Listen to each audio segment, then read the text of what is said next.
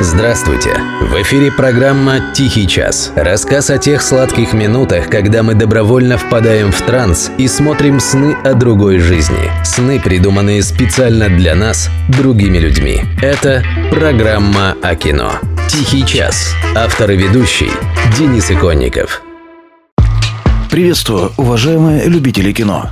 Эта неделя выдалась у нас, скажем так, аналитической. Мы обсуждали разное. Перспективы премии «Оскар» и Голливуда в целом. Ситуацию в мировом кинематографе и в отечественном кинопрокате. И вот наступил первый день апреля. У нас это день смеха, на Западе день дурака. Я хотел начать сегодняшний выпуск с какого-нибудь невинного розыгрыша. Ну, например, сказать, что голливудские студии в срочном порядке отменили бойкот наших кинотеатров. И теперь нам покажут подряд все части Бэтмена от всех режиссеров, но решил этого не делать. Потому что нынче каждый день приходят такие реальные новости, что на их фоне побледнеет любое порождение даже самого извращенного ума. У меня же ум вполне традиционный, поэтому к делу. Давайте посмотрим, что у нас на следующей неделе в плане проката.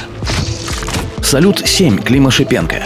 В главных ролях Фил из «Бригады» и Батька Махно, то есть Владимир Вдовиченков и Павел Деревянко. Это повторный прокат. Впервые фильм вышел осенью 2017-го, а теперь его достали из чулана и стряхнули пыль. Очевидно, в преддверии Дня космонавтики, потому что фильм, разумеется, о космонавтах. Космическая станция «Салют-7», находящаяся на орбите в беспилотном режиме, неожиданно перестает отвечать на сигналы Центра управления полетом. Принято решение об отправке на орбиту спасательной экспедиции. Космический экипаж должен найти мертвую станцию и впервые в мире провести стыковку с 20-тонной глыбой неуправляемого железа. Картина основана на реальных событиях 1985 года. Как отмечали участники тех событий, основана очень вольно. Проще говоря, полна от себятины и фактических неточностей. С другой стороны, они же хвалили качество постановки, актерской игры и спецэффектов. Теперь и у нас есть второй шанс убедиться во всем этом лично. «Салют-7» в кино с 7 апреля. Еще одна ретроспектива, правда совсем уж недавняя. «Балканский рубеж» Андрея Волкина. Югославия, 1999 год. Российская спецгруппа получает приказ взять под контроль аэродром Слатина в Косово и удерживать его до прихода подкрепления. Но этот стратегический объект крайне важен албанскому полевому командиру и натовским генералам. Группа вынуждена принять неравный бой с террористами. К аэродрому устремляются российские миротворцы и силы НАТО. Мир вновь близок к большой войне. У нас эти события более известны как марш-бросок на Приштину. И да, у нашей страны тогда была масса проблем и совсем немного поводов для гордости. Но этот эпизод, хоть и не оказал заметного влияния на итог преступного вторжения НАТО в Югославию, все же однозначно является одним из героических моментов новейшей российской истории. Про актуальность ничего говорить не буду, сами все понимаете. Смотрите «Балканский рубеж» с 7 апреля. В одной из ролей, кстати, настоящая легенда. Самый известный индеец соцлагеря Гойко Митич. А вот свежий отечественный фильм «Бодибилдер», режиссер Андрей Грачев. В 2000 году Андрей снял отличную документальную картину «Иван Поддубный. Трагедия силача» о легендарном русском атлете, одном из самых выдающихся борцов в мировой истории. Фильм «Бодибилдер» художественный, но его слоган гласит «Основана на нереальной истории, которая в любой день может стать реальностью». Жанровая принадлежность обозначена как спортивный триллер. Макс, знаменитый бодибилдер, мечтающий стать чемпионом планеты, по состоянию здоровья вынужден уйти из спорта. Его жизнь катится под откос. Случайно он знакомится с врачом скорой помощи Виктором, который когда-то по заказу Минобороны разработал уникальное лекарство, позволяющее не только лечить самые страшные заболевания, но и усиливать все возможности человеческого тела. Однако проект был заморожен. Виктор хочет закончить работу. Ему нужен испытуемый, и Макс идеально подходит для завершения эксперимента. Звучит интересно, надо посмотреть. Бодибилдер в кинозалах с 7 апреля. Ну и кино зарубежному. На экранах страны новинка от режиссера «Человека дождя» Барри Левинсона. Картина «Гарри Хафт. Последний бой».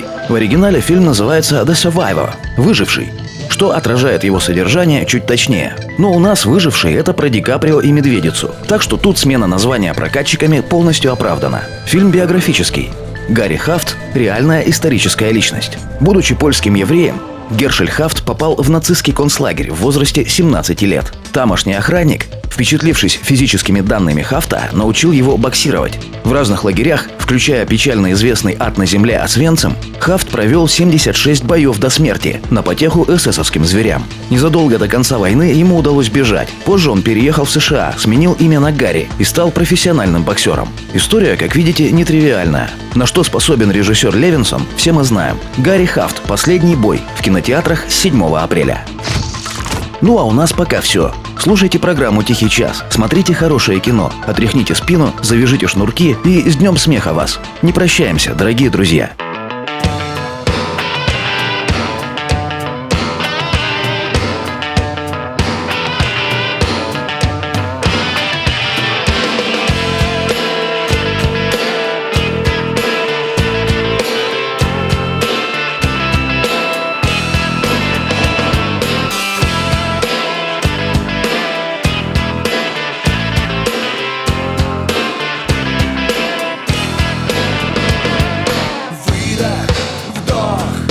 Хорошо дышать. Черный горох, да нелегко глотать. Пуля и ствол, нажал и разошлись. Где добро, где зло, попробуй разберись. А что мне надо? Да просто свет в оконце. А что мне снится, что кончилась война?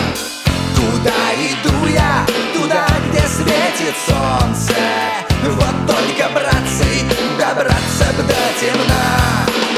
Куда иду я? Туда, где светит солнце. Вот только, братцы, добраться б до темна. Шаг другой, до счастья далеко. Эй, брат, постой, я знаю нелегко. Вымой лицо.